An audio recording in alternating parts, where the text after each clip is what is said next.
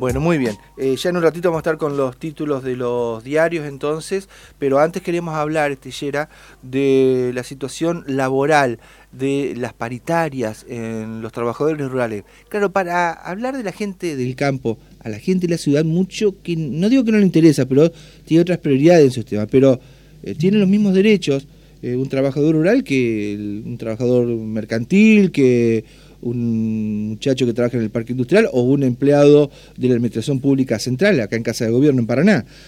Y ha habido eh, una serie de avances tal vez en las cuestiones laborales, pero eh, el pago del bono está siendo resistido por, como dicen algunos, los empresarios del campo. La mesa de enlace ha hecho un formal pedido de no querer, porque no puede, dicen ellos, pagar eh, esta mejora salarial que se ha acordado a nivel nacional. Bueno, vamos a hablar y es un gusto para nosotros poder saludar al delegado regional de la UATRE Entre Ríos, a eh, Edgardo Mayer, es un referente de la ciudad de Nogoyá que tiene, por supuesto, un crecimiento institucional UATRE en la, provincia de Entre Ríos y que, bueno, forma parte también de la conducción nacional de UATRE. Eh, Edgardo, un gusto, buen día, ¿cómo le va? Hola Javier, buen día, buen día a la audiencia. En principio, eh, de hablar con nosotros acá en Radio La Voz de Paraná y conocer un poco más de la situación de la gente del campo. Bueno, ustedes como siempre trabajando para reivindicar al trabajo rural, que eh, es muy complicado eh, por la forma en que se realiza, con las prácticas, pero en definitiva el tema salarial ahora han chocado con esta última novedad de la mesa de enlace que no está muy dispuesta a, pagar un bono tal cual se había acordado. Bueno, eh, en principio, o sea, el trabajador rural está dentro del, espectro laboral del país como cualquier otro trabajador. usted antes decía, eh, hablaba como cualquier otro trabajador, exactamente. Pero lamentablemente ha sido un sector, es un sector bastante, eh, ha sido bastante dejado de lado, resignado, postergado. Tanto es así que se tuvo que crear una ley específica. No es, no es casualidad tampoco, tanto para la actividad rural, la ley 26727, bien está en el marco general de la este, ley de contrato de trabajo, pero eh, ¿para qué digo? Para que se tenga en cuenta y para que precisamente se delimitaran, delimitaran, se consignaran, se establecieran eh, derechos para los trabajadores rurales como cualquier otro trabajador.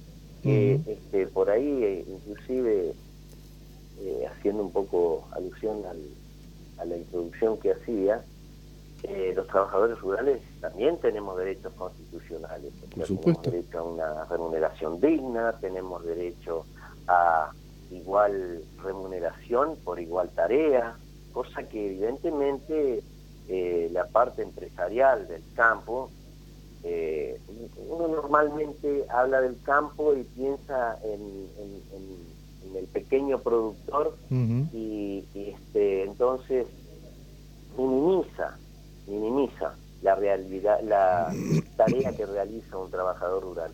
Y, no, este, estamos hablando de la, la actividad que últimamente ha tenido ganancias extraordinarias, razón por la cual no veíamos por qué no podíamos tener un bono como lo tienen todos los trabajadores, como se ha negociado en paritaria, este, como todas las actividades y todas las organizaciones gremiales lo hemos podido ver.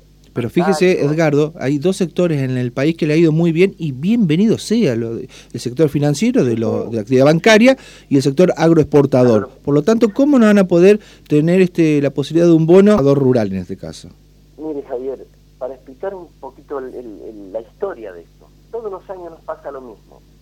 y desde hace dos o tres años, recién recién se le reconoce al trabajador rural la posibilidad de un pago extra, un bono, un reconocimiento de fin de año, cosa que nos ha costado muchísimo. Pero vamos puntualmente a esta última, ¿no? Eh, desde octubre se viene hablando, negociando, tratando de acercar este, a través de la eh, Comisión Nacional de Trabajo Agrario. La Comisión Nacional de Trabajo Agrario es un órgano tripartito con representación de las cámaras empresariales, en este caso las entidades del agro, el gremio, Guatre y el Estado. ¿sí? Razón por la cual este, se llama audiencia, se trabajan, convengamos que la actividad rural dentro de nuestro gremio comprende más de 120 actividades. ¿sí?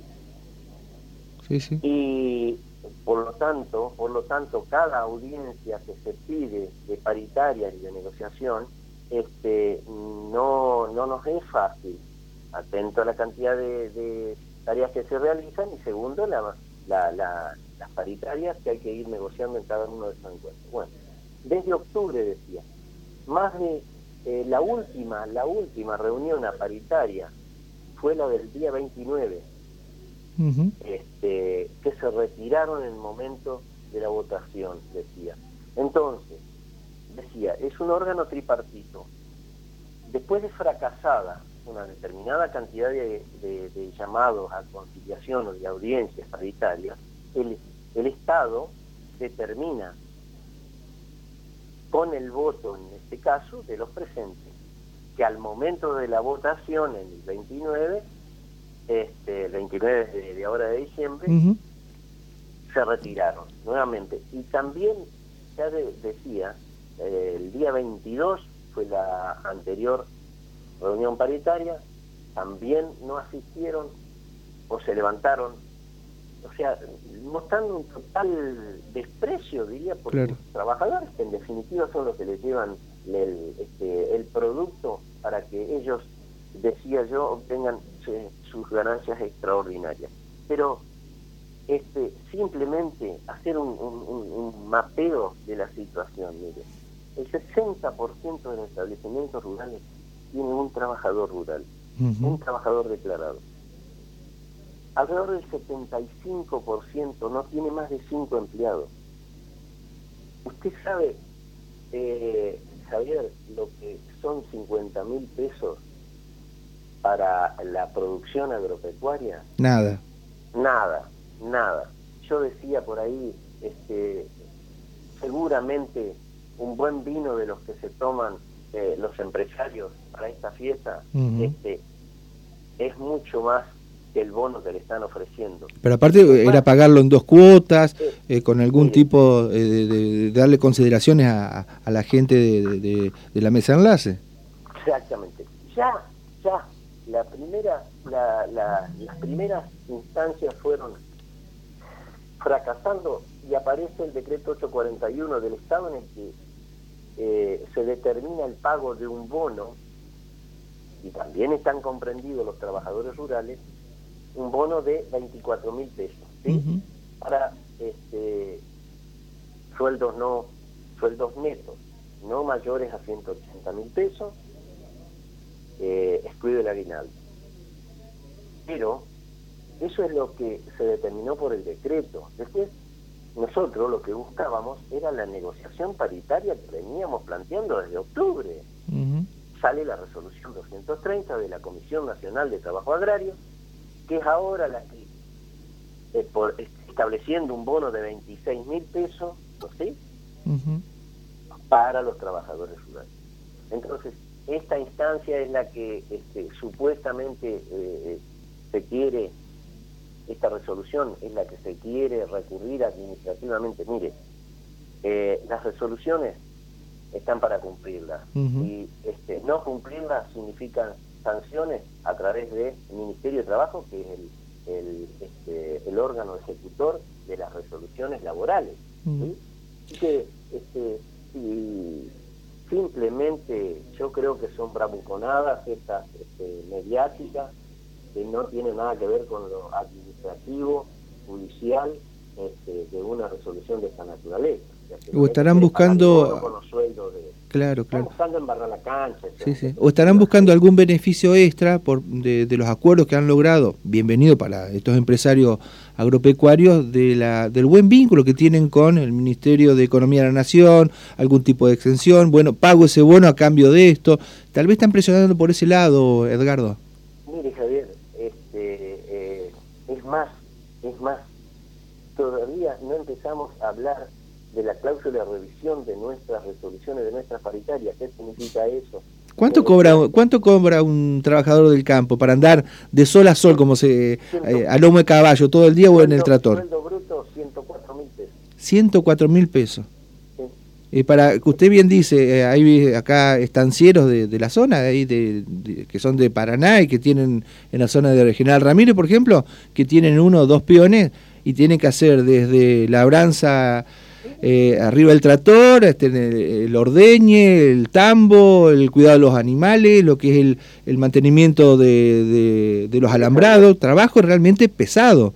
Y por 104 mil pesos, me dice usted. Exactamente. Por eso no encuentran gente en la ciudad cuando tienen que ir a, a, trabajar, porque es un trabajo, la verdad. Cuando dice no se encuentra, este, nadie quiere trabajar, no, no es así. Hay que pagar lo que corresponde. Por supuesto. la ley. El trabajador rural viene, está normado, sus 8 horas diarias y 44 horas semanales. a veces se cumple eso, Edgardo. A veces se cumple, a veces no.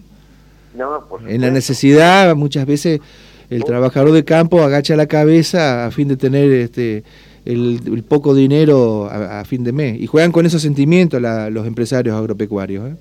Sí, sí, ninguna duda. Mire, el, el, un, una rueda, un neumático de una de las camionetas que usan los empresarios están alrededor de 150 mil pesos. Mire de lo que estamos hablando. ¿Eh?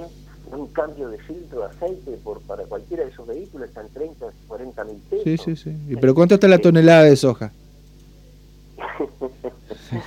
eh, mire, eh, eh, más o menos 60 kilos de soja sería este, en una eh, 4%, el 4% de lo que produce una hectárea es el bono este.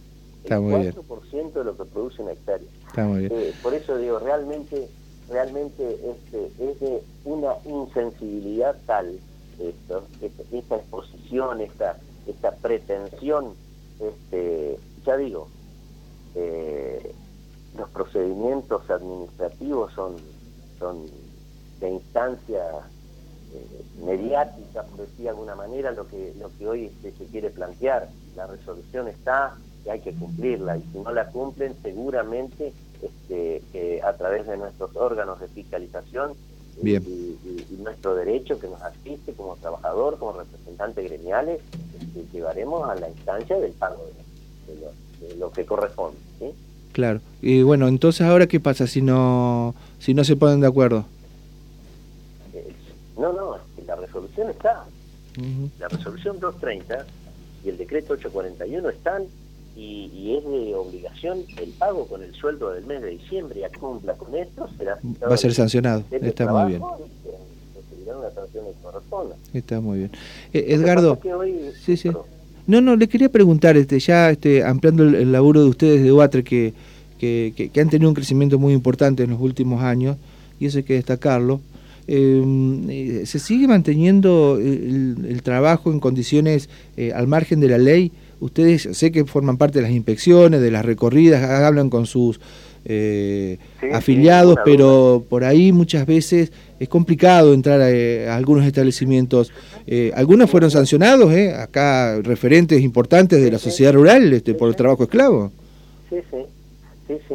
Este, recuerdo que inspecciones que ha realizado el Registro Nacional de Trabajadores Rurales y Empleadores, que es el RENATE, y es un registro en el que participa el gremio, participa el gremio y las entidades del agro. Esos son los efectos de este eh, a ver cómo podría decir la búsqueda de la regularización de esta situación. Mire, más del 70%, pero sin ninguna duda, 65-70% hay de informalidad en el sector rural.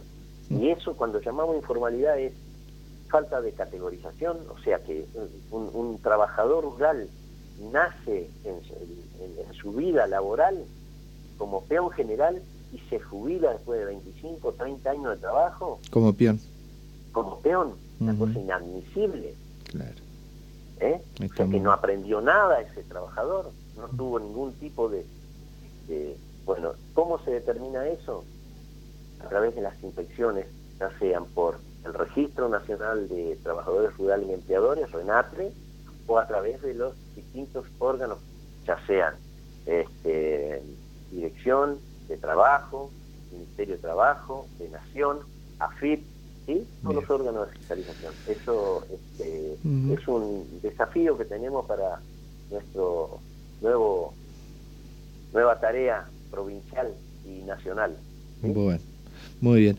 Edgardo, gracias por habernos atendido. Seguramente este 2023 vamos a seguir este, en contacto eh, más seguido, más periódico para conocer las actividades de UATRE, pero es un sector que merece que desde los medios de comunicación le demos la atención, porque el trabajador del campo también necesita que se lo dignifique y muchas veces ha quedado, como usted decía, eh, alejado tal vez de lo que son las negociaciones salariales que hay de los empleados públicos, de los empleados privados, de, de gremios muy reconocidos, pero bueno, es como que eh, también merecen eh, el, mismo derecho y atención de parte de los medios de comunicación. Sí, ninguna duda, este, visibilizar, visibilizar la situación de este trabajador. Mire, la actividad avícola la actividad avícola mm. también corresponde este, a, nuestro a nuestro sector, a nuestra organización gremial corresponde, me refiero a sus, trabajadores, son trabajadores afiliados a nuestra organización. Y este y Entre Ríos, como digamos, alrededor del 60% de la producción nacional sale de esta provincia, sale de mm. esta provincia. Este, por ahí, a lo mejor nosotros venimos de un, de un acto eleccionario en el que por primera vez, por primera vez, dos listas se presentan, ¿sí? Y logramos, logramos, digo porque yo participaba de una de ellas, logramos este, este el triunfo y que lleve la, conducción de nuestra organización un, hombre del interior, del Chaco, José Boitenco, conoce de esta actividad. Por, ahí, por ahí, por ahí, porque nos venían postergando toda esta negociación, por ahí este, esperaban otros resultados, mm. digo yo, ¿no? Pero este, sí, eh, apelamos a que se apliquen las resoluciones, las normas como corresponde. Por supuesto que tenemos un ámbito de diálogo que es la Comisión Nacional de Trabajo Agrario, pero este, el ámbito de negociación es como toda organización. Lo que pasa que en el campo es, eh, no es fácil determinar medidas medidas este, de fuerza, me refiero una huelga, un paro. Sí, sí, es difícil. ¿Por qué? Porque al, al, a la vaca hay que sacarle la leche, hay que juntar los huevos todos los días, este, el, arándano cuando está este, maduro hay, que, sacarlo. Exacto. ¿sí? Entonces, este, y el trabajador rural es un trabajador comprometido. Y algo que no quiero dejar pasar, este, eh, Javier, un, minutito más. Eh, el trabajador rural durante la pandemia tuvo que ir a trabajar todos los días. El trabajador rural, igual que el, trabajador de la salud, el periodista, fueron actividades, son actividades esenciales, que son parte de la producción de alimentos. Nunca tuvo un reconocimiento a esa situación. Muy bien. Será el momento entonces. Muy bien. Exactamente. Muchísimas gracias, Javier, por esta oportunidad al medio y este, y a su disposición cuando ustedes lo crean conveniente. Gracias, Edgardo. Fuerte abrazo, saluda a la familia. ¿eh?